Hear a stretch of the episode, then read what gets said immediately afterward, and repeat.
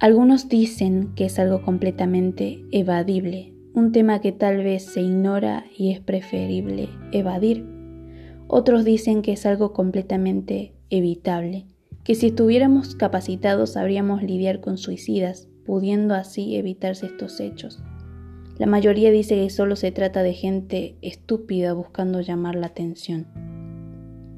La realidad es que a veces cuesta, cuesta llevar cargas, cuesta hablar porque a lo mejor pensás que a nadie le interesan tus problemas y la única solución es responder bien a todo.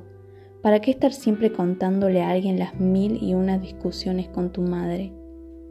Otras veces te urge hablar y estás a la espera a ver si alguien por fin nota que estás muriendo por dentro.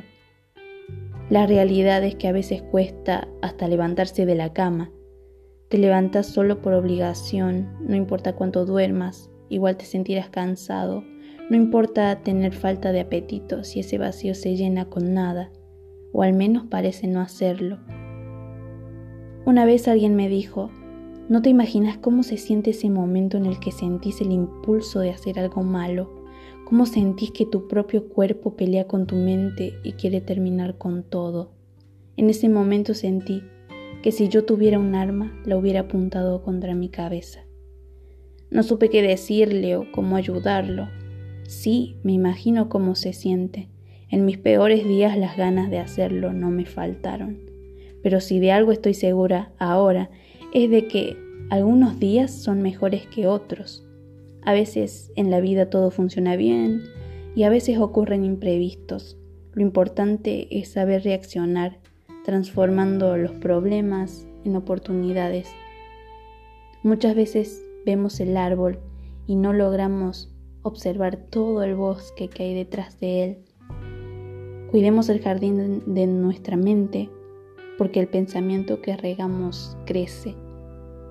Hay una hermosa canción de Tercer Cielo que me encanta y se llama El cielo es el límite. Y el estribillo dice algo así como, y abrió sus alas y voló muy lejos, donde nunca nadie más llegó, y demostró que no hay límite, no hay imposibles cuando tienes fe adentro.